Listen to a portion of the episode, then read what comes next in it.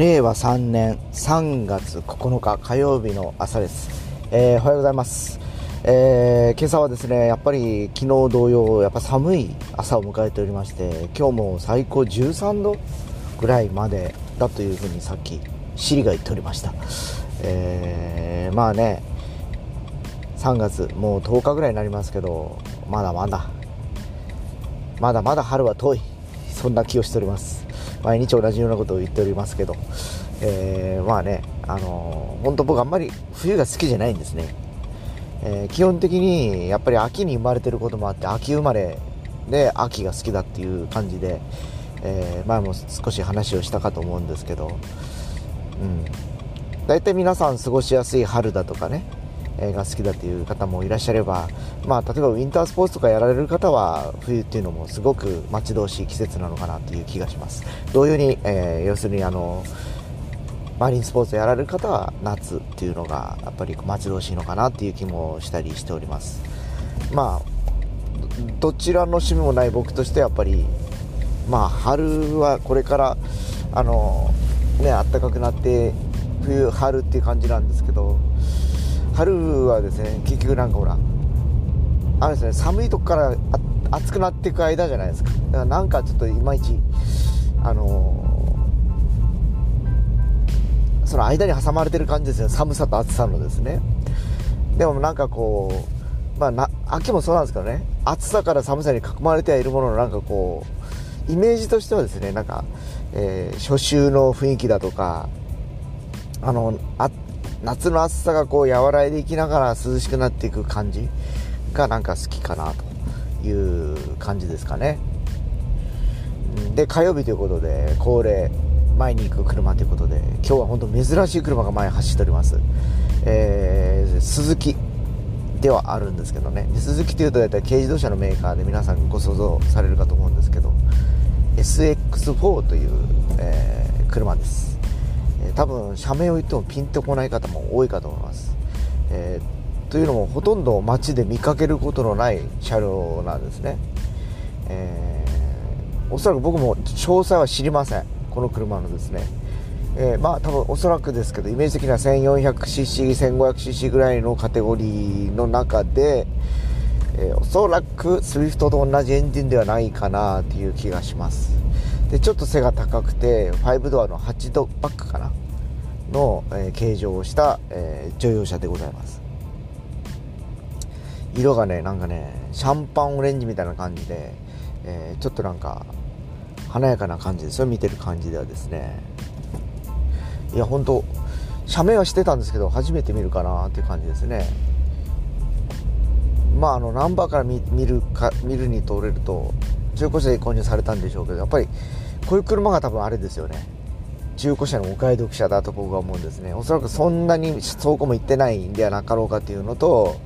知らないからですねみんなマイナーでですね、えー、売れないというふうに車屋さんもやっぱりこう踏んで値段的にはかなりお求めやすくしてるんではないかなという感じがしますね。まあ、以前中古車の本を作ってた時にですね、えー、いろんなあのね編集会議とかいろいろ出てくいくわけなんですよ。で僕自身は編集部ではなく、えー、販売部という本を売る、えー、セクションの担当だったからですね、え要は読者ですね。読者が何を求めるかっていう部分が僕に一番ね問われてたえー、テーマだったんですね。でやっぱりあの当時ですね、えー、広告主である中古車屋さんがいて、えそこに営業する、えー、営業マンがいてですね。で持ち帰った情報を、え本にする、まあ、あの制作あるいは編集っていうセクションがいて、えでそれを出来上がった商品をえー、店頭に並べるという、え、セクションがあってという感じでですね、えー、僕はその末端の、え本が出来上がりますと。でスケジュールが出ます。で何日発売ですと。いうふうにもう決まってるからですね。それに合わせて、えいついつまでに、えこの商品をここに収めないと、えこのコンビニには並びませんよとかいう調整をやってたんですね。え特に雑誌の場合はですねその定期刊行物ということで、え、搬入日というのが決まっておりますので、えそれに合わせたスケジュールというのを前倒しで作っていくという感じだったんですけどそうですね。大まか九州でやる場合地元で、え、商品を回す場合はですね1週間前ですかね、えー、でことコンビニの、えー、卸業者には前日午前中に入れれば物自体は動いてたなという感じでした、えー、ただ前も話したように東京に商品を持っていく場合は、えー、約2週間前近くなっちゃうんですね。えー、結局上りと下りのタイムラグがあるんでですね、えー、ここにやっぱりこうどうしてもあのそうなると早めに商品の締め切りを持ってこないといけないということもあって情報誌の要する生命線と言われる鮮度ですね。がやっぱりかなりこうここでやっぱり薄らいでいくという、えー、非常にこう悩ましい問題を常に抱えておりました。まあ、ただその東京流通網が一番ですねやっぱりあの幅広く細かく、えかつですね、えー、整備されてたこともあってですね、えー、いろんなこうなんですかね管理するにあたってもですねすごく楽だったんですね。雑多にならないというかですね。要はあのお金の問題もそうですし、えー、商品の行き来ですよね。本ってどうしてもあの返品っていうのがつきまとうんで送って終わりじゃないんでですね。帰ってくる時のその処理の仕方やり取りだとかも含めると、えー、やっぱりもう東京流通の方が1箇所、まあ、最大56箇所に収めりゃそこからあの全国ですよ。56箇所に入れときは全国どこでも行くわけですよ。津々浦々北海道から沖縄までですね。でもあの地元でやる場合は北海道でやるときは北海道のえー、各エリア別ですよね。道東道北道なんてあると思うんですけどそれぞれのエリアにこう物を落としていかなきゃいけないんですよね。でそれだけで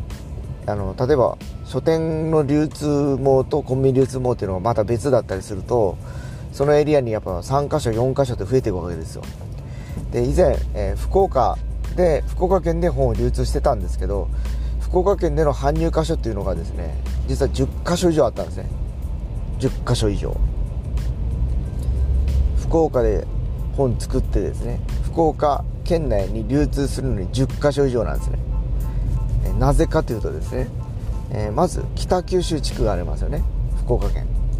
でその次に筑豊地区がありますよね。で、えー、福岡都市部あ、まあ、の中心部ですねがあってこの筑後地区がありますよね。でこれだけでもう4箇所ですよね。4拠点っていうか、えー、その中に本屋本屋回すとことコンビニ回すとこっていうのを2箇所ずつあったらもうこれで8箇所なんですよ。で今思うと思いか思い出すとですね振り返るとですね、えー、まあ今天下のセブンイレブンですね。ここに商品が入ってれば大体もうある程度の数字が見込めるというコンビニだったんですけど、えー、その業者に納めるために福岡北九州センターで、えー、福岡センター久留米センター筑豊センターやったかな？4か所ぐらいやっぱ収めてました。4か所ぐらいですね。だからそういうあのまあローソンとかはですねまだそこまで。当時はローソンとファミリーマートはあの新聞を配る業者がいてですね。そこに任せると一緒に持っていってくれくれてたんですけどセブンイレブンだけは独自ルートがございましてですね、あの、チルド米飯というのがあって、よく皆さん、ね、お昼のお弁当だとか、ね、えー、ドリンクとか購入されると思うんですけど、それを運ぶ、えー、セブンのトラックあるじゃないですか。あれに、えー、早朝便、前日の午前中やったかな、までに入れると、えー、と日付が変わった一発目やったかな。2時か3時ぐらいに走る便に乗っかって店頭になるわけですねだから例えば今で言うとなんだろうシティ情報福岡だとか、えー、まあ、地元で流通している商品ですね、えエリア特化した、まあ、あの福岡オカとかはまた別ですよ。あるいはあの東京からこっち持ってきてるからですね。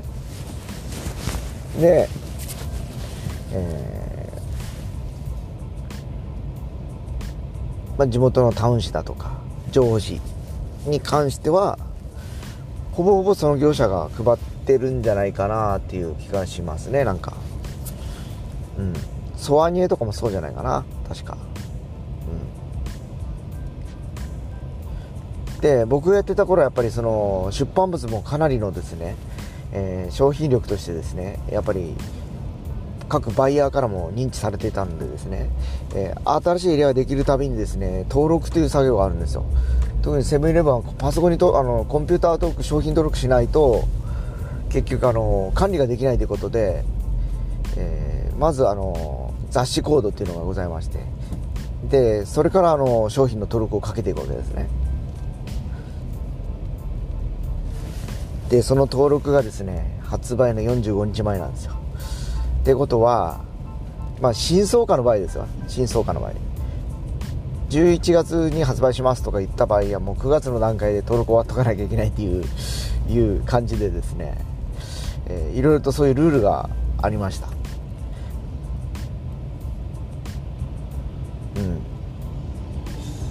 なぜか車の話から流通の話になってるんですけどまあそのさっき車に戻るんですけどそういったあの車の あの本の話はまあさておきですね、えー、まあ編集のですねえー、いろんな企画の中で当時いろいろとやっぱり車を探すのにいちいちこうページをこうタグっていって、え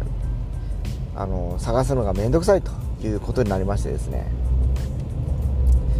えー、社内でいろんなあのね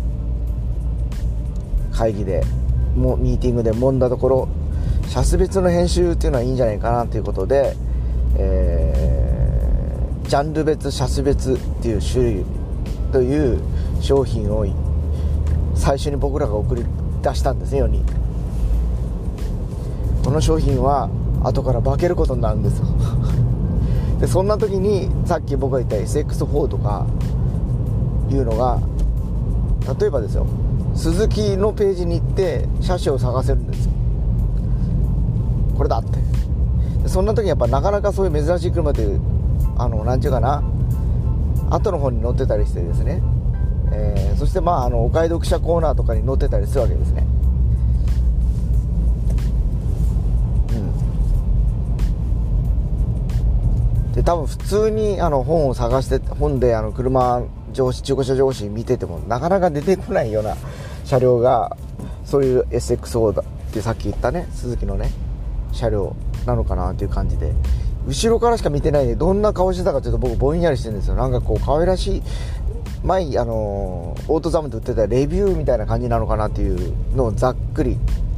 思い浮かべてたりはするんですけどね、まあ、実際どうなんですかね。うん。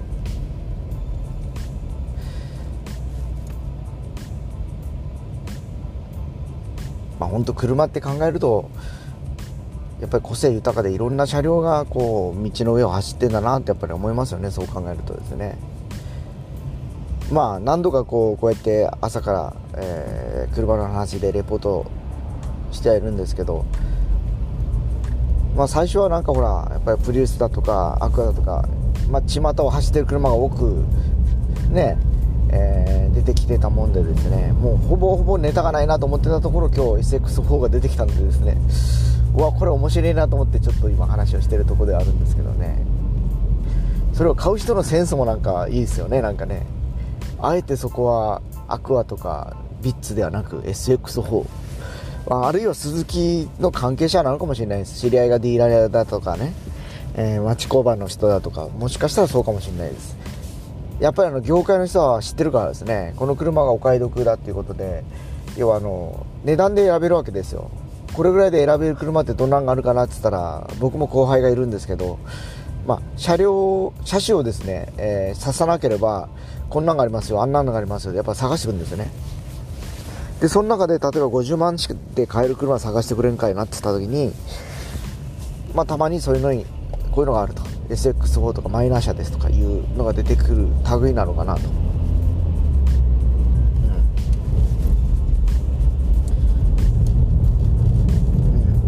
うん。それはそれでね、あのー、別に車好きじゃない人は別にそれでいいのかなと思います。安くて程度がいい車を買えるわけですからね。うん。走行が少ないだとか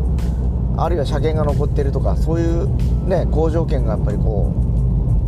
そこにはあるんじゃないかなという気がしますね。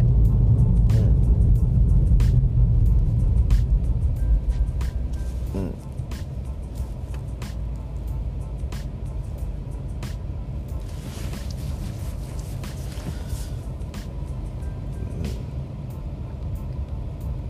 で代わって今僕の目の前を走ってるのは日産のノートという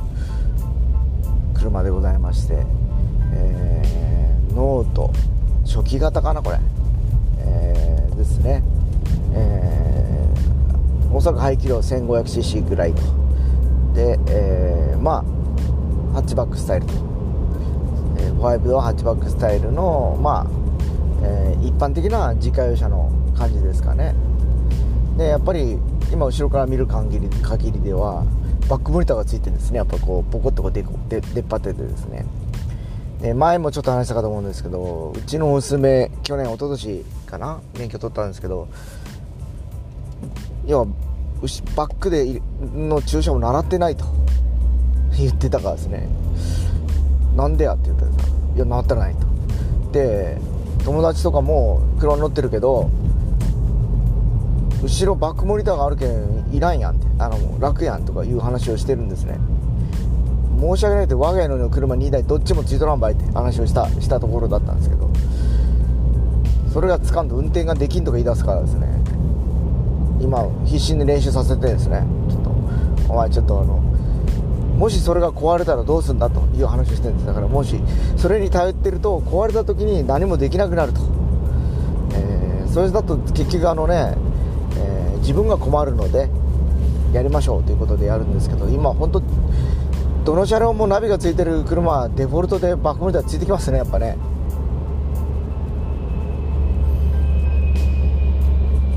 まあ確かにねあの後ろにカメラがあった方があの非常に楽ですよ。僕もそう思います。ストレスもかからないだろうし非常にこう運転っていう部分に関してですね、えー手を抜けるというかもうあの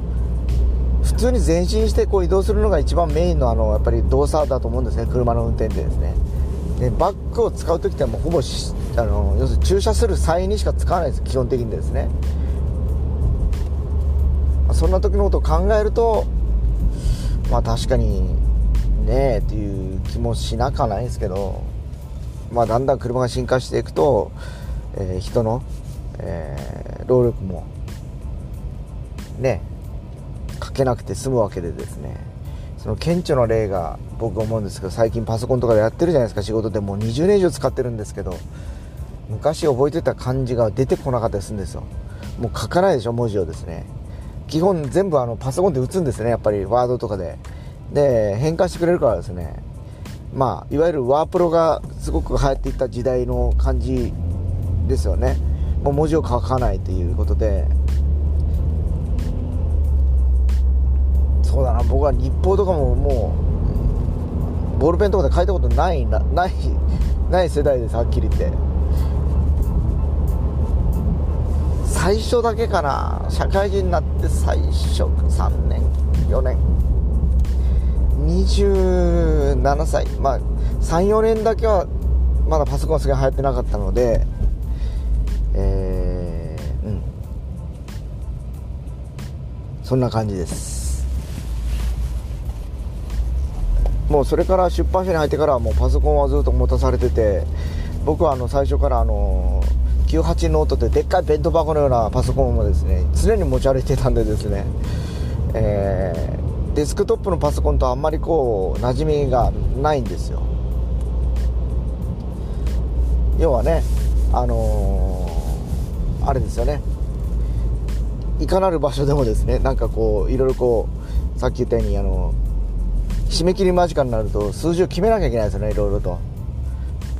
でそれをあの出先でやってフロッピーディスクがまだ当時あったんでそれにこう保存するという作業があってですね、えー、まああの部決シートっていうのを僕常に持ち歩いてたんですよ。南部南部でここに配本するって配本リストですよね。でまああの取引先といろいろ話をしてえー、どれぐらい想定部数って出てくるんでですね。その時に、えー、それを使って使用してたということもあって、えー、もうパソコン付けになって、えー、約27年28年ぐらいなのかな。いうとこです、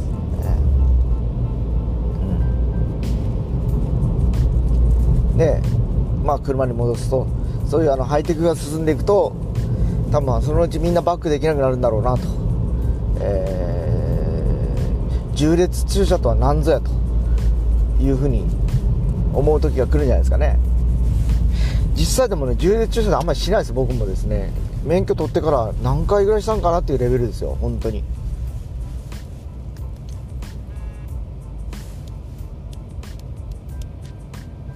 そんなもんなんでしょうね実際ね。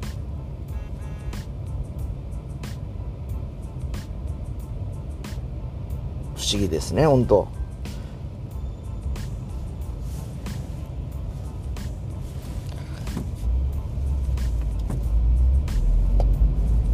なんか今空港の辺りが慌ただしいんですけど何かあってんですかね。今日。最近このね福岡空港のあの南側というかあの東側というかね街、じゃない方を通ってるんでですねなんともね、えー、あれなんですけどまあ今日は火曜日なんでさほど車も多くない感じではあるんですけどね。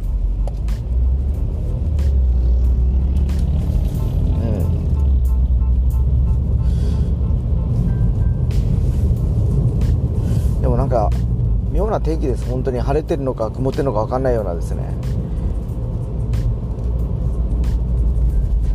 青空が出てそうで出てないですし。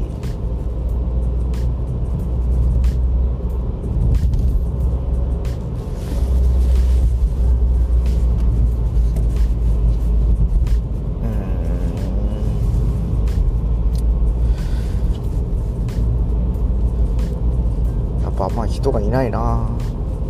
空港ってやっぱりもう出張とかしなできないんでしょうね今このご時世。なんか今僕がお手伝いに行ってるところもですけどもう出張禁止とか言ってますもんね。人が要するに人の往来でコロナウイルスの感染が増えるっていうのが分かりきってるんで行くなと、えー、まあ緊急事態宣言が解除されたとはいえですね行くなというのを社長が言ってますよその会社の。どんどんテレワークが進んでいくんでしょうね。そうやって。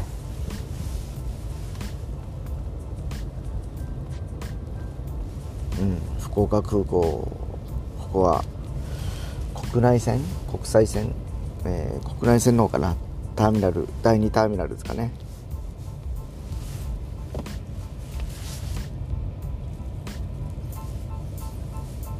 随分変わりましたね。この辺もですね。こんな大きなレンタカーも。なかったですね昔は。タイムズカーってでっかいのができてますね本当に。100台ぐらいあるんじゃないかな。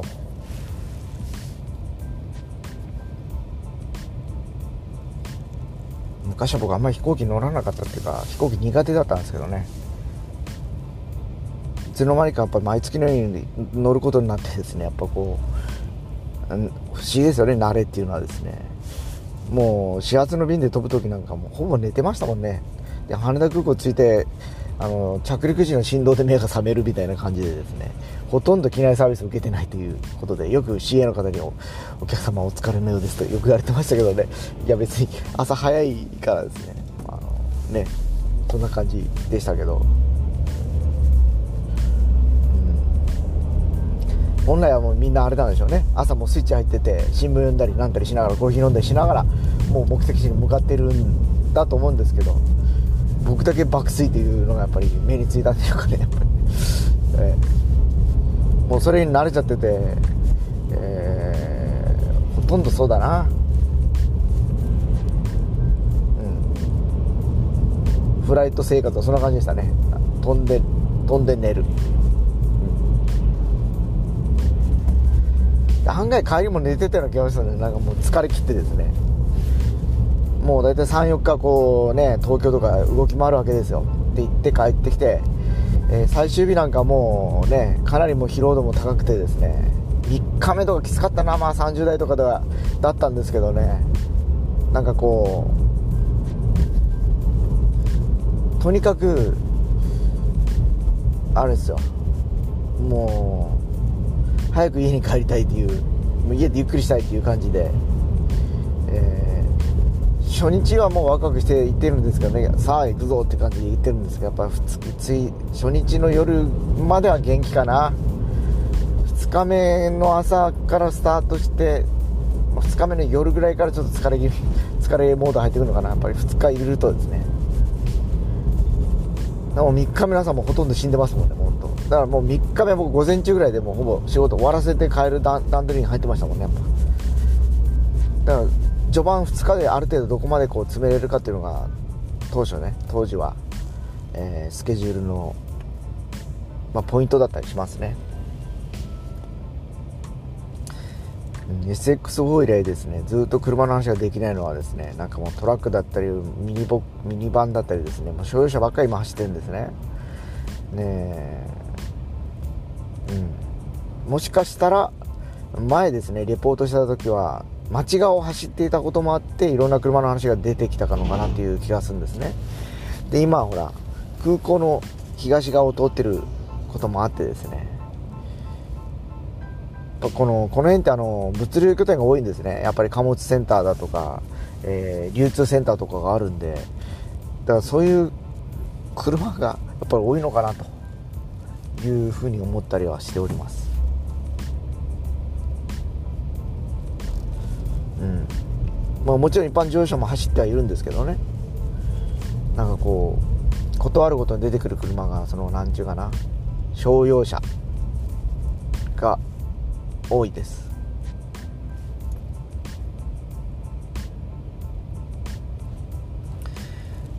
うん。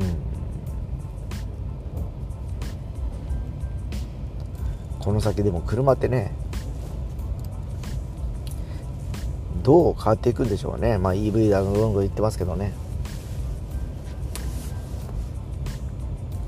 やっぱり僕もうこの車は7年近く乗ってますけど飽きずに好きですねやっぱりね。買ってよかったと思ってますもんやっぱり。なんかこう。だから今でも綺麗にあのするようにメンテナンスも洗車もきっちり手を抜かず今やってる感じでございまして。今年まあ車検っていうのもあってですね。実はこれリコールかかってるんですけど売れて売れすぎてる車らしくてですね。去年の12月にリコールのハガキが来たんですけど最短4月って言われたんですね。あの車の台数が多すぎて。でそれまで乗ってて大丈夫なんですかって聞いたら大丈夫ですって言われたからですね、えー、どうやらエンジエンジンの中の洗浄とかをするみたいでカーボンとカスとか全部取ってくれるらしいんですね。リコールだからですね。で車検でしょ今年。また新車と変わらんくなるじゃねっていう感じでですね。まあもちろん消耗品とかはね他のブッシュ系とかはもう劣化してる分は、えー、それなりのまあ、あの交換しなきゃいけないのは交換する形になるんでしょうけどまだ6万キロですもんね。6年7年目にして、まあ、序盤結構であのー、なんですかね、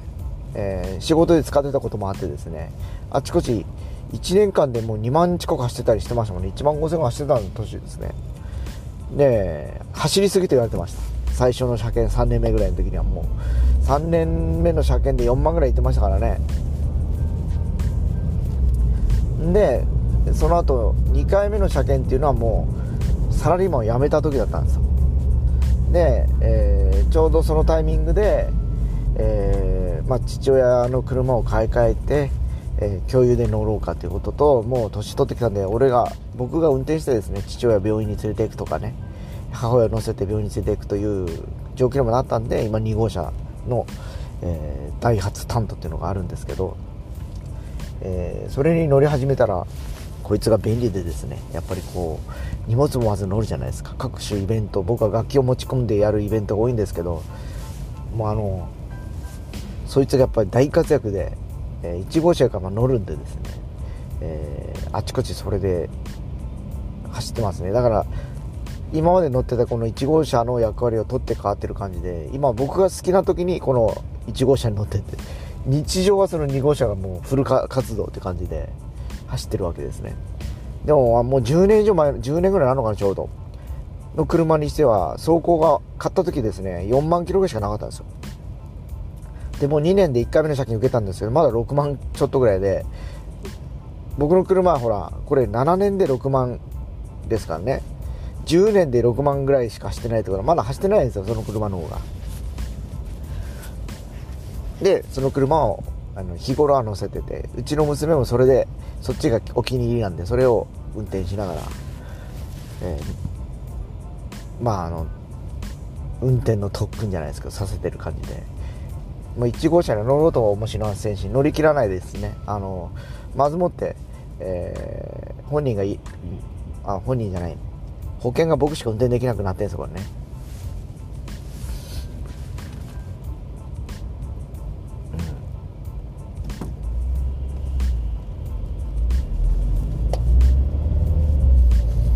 だから何年ぐらいね車ってねあの維持できるのかなっていうのをちょっと試してみたいなと思ってるんですね。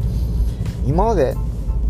最長7年とか今ぐらいですよ。778年ぐらい大体こうかな。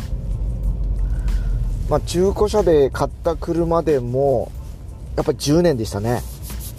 えー、5年落ちの車5年乗ったぐらいだから10年ですよ。ちょうど。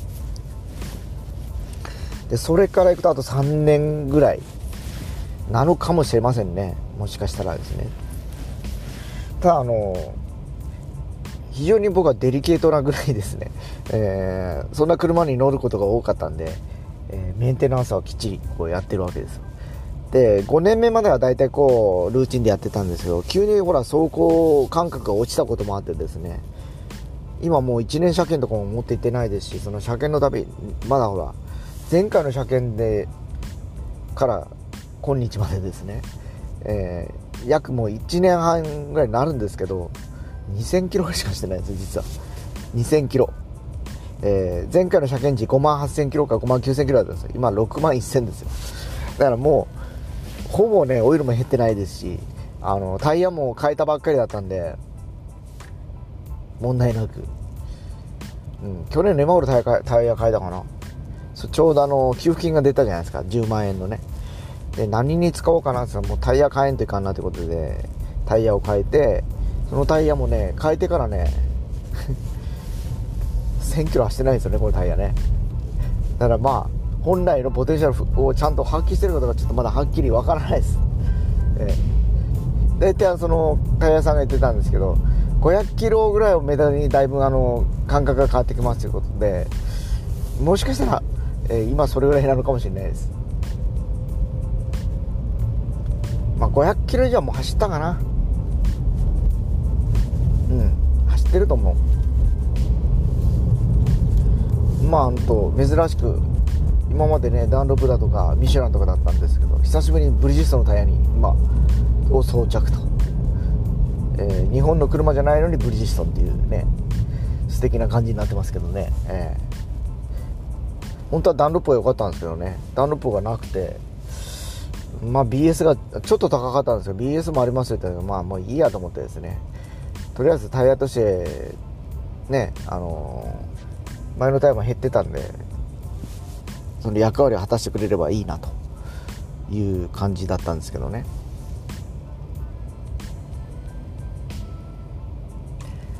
なかなかこれがね、えー、約去年の5月に変えたんでもう1年ですよね、えー、問題なく走っております。昨日だからもしかしたら初めてかな。タイヤ変えて高速走ったの。うん。昨日ちょっとあの都市高速を使って帰ったんですね。えー、今お手伝いしてるとこからですね。なんと20分ぐらい家に着いたぐらいで、えー、別にかっ飛ばしてるわけじゃないですよ何も。えー、えー、要はあの夕方のやっぱラッシュ時で下りの高速はやっぱ混んでないからですね。やっぱり朝と夕方のラッシュ時というのはやっぱりどうしても都心に向かってみんなこう走り出すからですね。ねあのやっぱり通勤してる方は朝町の方に行ってるだろうしで今度はあの営業で回ってた車がまた町に戻ってきてるから下りっていうのは6時ぐらいの下りっていうのはあれですよ。まだみんな仕事してるからですね、えー、さほどねあの混んでない感じです。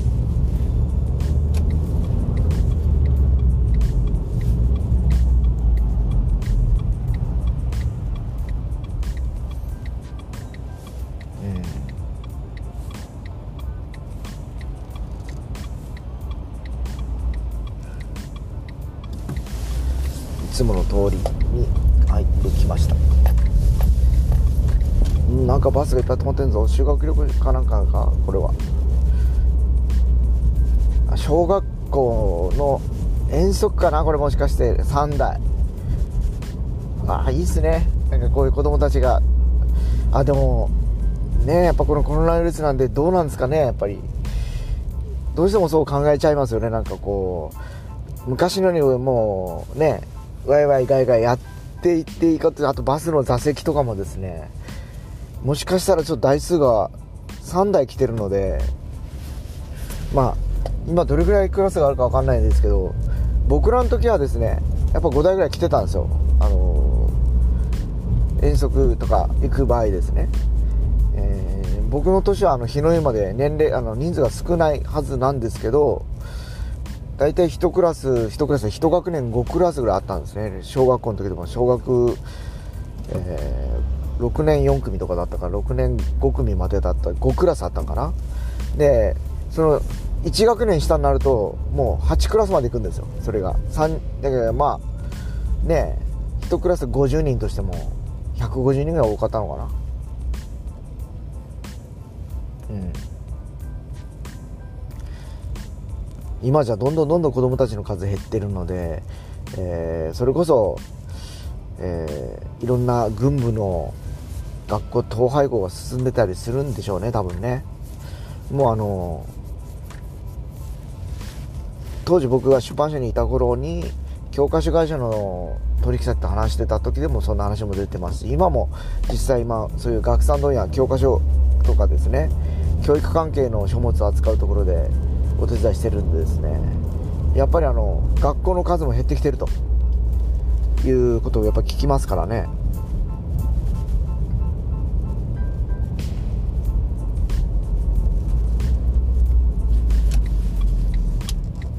で前田市1丁目。来たというところに来ました。今日は何も買わずにそのまま目的地まで行く予定でございます。っていうのもたまにはちょっとあの近くの食堂でも行こうかなと思ったりしてんですねあのいろいろこうまあ行けたらの話ですけどまあなければないでいろいろどっかに買いに行けばいいかなと思います。特に弁当屋売りに来るんで弁当屋でもいいなという感じです。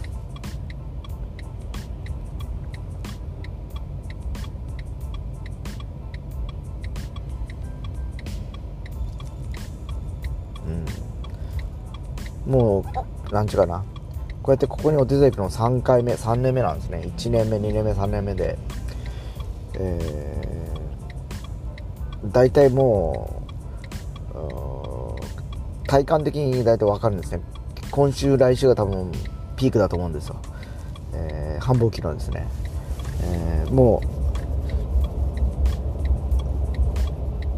う学校が始まるからですね、えーで昨日ぐらいからやっぱ作業の内容もちょっとあの変わってまいりましてですね。まああの今他に来てる若い子たちと話をしてるんですけどもうフォーメーション組まないと難しいなと思ってですね。あのいろいろこうああしてこうしてっていう感じで今やってるんですけどね、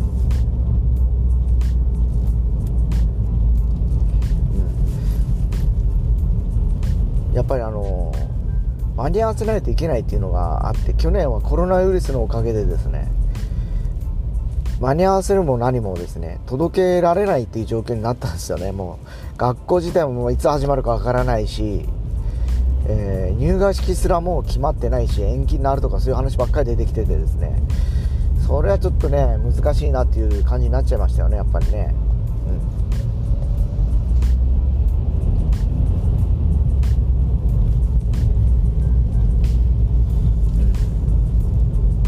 今年はやっぱそのリカバリーというかですねやっぱちょっとこう去年ねそういう状況だったんで、えー、ちょっと前出しいろいろやろうというふうに今動いてはいるんですけど、まあおそらく後始末も含めて4月いっぱいまではいろんなことが起こるのかなっていうのがこの一月ぐらい動いてみた感じですかね。うん。なかなかですよ、本当なかなかです。ただあのね確実にあの時は動いてるわけなんで、えー、まあ僕もそうですけど皆さんも確実に年齢も重ねてるはずです。だけど社会は止まってる。要はあの生活という部分で非常に制限をされている。制限をされていると結局あの不自由なんで、えー、要は何ですかね。まず収入も減ってくるし基本家族が家におることが多いじゃないですか。いることが、まあ、それ普通になりつつあるし、えー、体力も運動しなくなったりその分出ないからですね。家にいるっていうことになると活動量も減るのであんまりよろしくないですよね。いろんな意味で。どれをとってもなんかこう、うん、いまいちな感じですね。やっぱこうやっぱりこれまでねちゃんとした今までの生活っていうのは昔からこう築かれてきた人々の生活っていうのはそれなりにやっぱり理由があって、え、働いてお金を稼ぐっていうのはもう普通に経済活動としてあるんでしょうけど働き行くためにやっぱりこう歩いたり、えー、通勤したりして体を使って運動したりしてるわけですね、あのー、無意識にね。でそんな中で、えー、基礎体力っていうのは維持できてたりだとかしてで働けば働くほど、まあ、疲れたりもするんですけどその分お金に変わったりとかするというのが常識としてやっぱりあった、えー、感情感覚感覚だったと思うんですけどもうそれがねもう本当どうやってこの先ね生き抜いていけばいいのかなとやっぱ思っちゃいますよねそうなるとね。うん。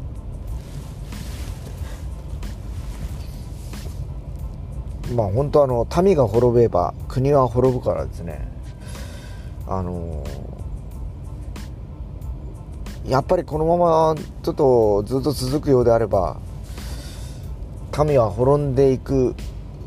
のではないかと思います。まあ一部のね、えー、今その感染者だとか高齢者だとか含めるとですねもうなかなかですよやっぱり。大変ですよねやっぱ。毎日そのね亡くなられましたっていう話をもう聞きたくないですもんね。70歳とか80歳とか。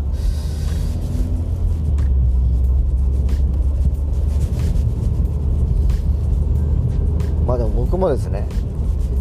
もう今年55歳になるわけですよ。もう完全な高齢者なんですね。世間的には。あと5年もすれば普通今までの一般企業ではですね定年退職ですよ。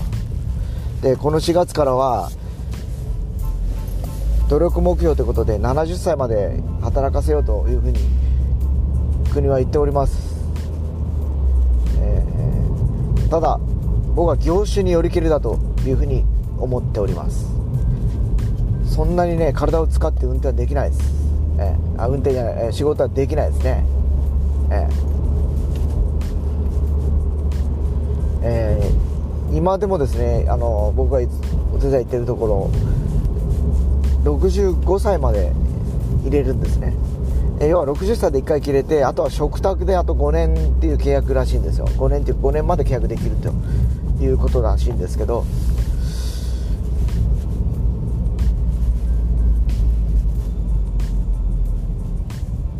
65までちょっと働きにならんなっていうか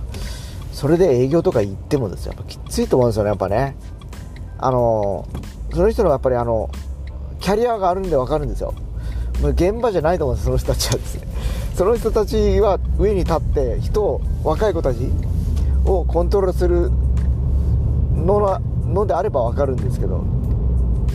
第一線で動いてますからね60過ぎて。もう本当大したもんですよ本当。感心します本当。でも逆に言うとそうでもしないと、えー、やっぱり生活もあるしっていうふうに言われてました。聞いたらですね。なんでいくつまでもう一回辞めたのにまたなんで復帰したんですかって僕聞いた時にいや母ちゃんがまだ働けって言うけんとか言ってたからですね、まあ、その気持ちはやっぱり奥さんからしてはそうでしょうね。でその人はでも出版界で一流企業に勤めててですよ。もうエリート中のエリートなんです僕あの取引先だったんですね。でよくあのお互い若い頃いろんなことをその人とタッグを組んでやってきたんですね。でゆえに今そのね、えー、もう今年いっぱいぐらいでもうそのリミットまで来るんですけど2年前に再開した時にいくつになったよと言われましてですねもう57歳ですよでこれこれこういう理由で今もう普通の生活っていうか、えー、サラリーマンという形での就業がきつくなったんでこんなことしてますよっていう話は厳しいなと言いながらもですねいろんな話をさせてもらいながらですね。まあでもネガティブに捉えずいろいろとねやれることを考えようかねっていう話でですね。まあ僕もそもそもそう思ってたんでですね。まあまああの後ろめたさってあ後ろあのあまりこう悲観的ではないんですけどね。よいしょ。ちょいちょい言葉間違えますねなんか。本当とというわけで。今日も予定通りかな。11分。1号車で来ると音が静かでですね音取っててもあんまりこう雑音入らないですね。こうね。だからまあ非常によいしょ。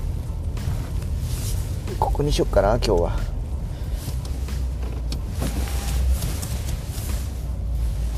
ここに住んでかな。よいしょ。よし。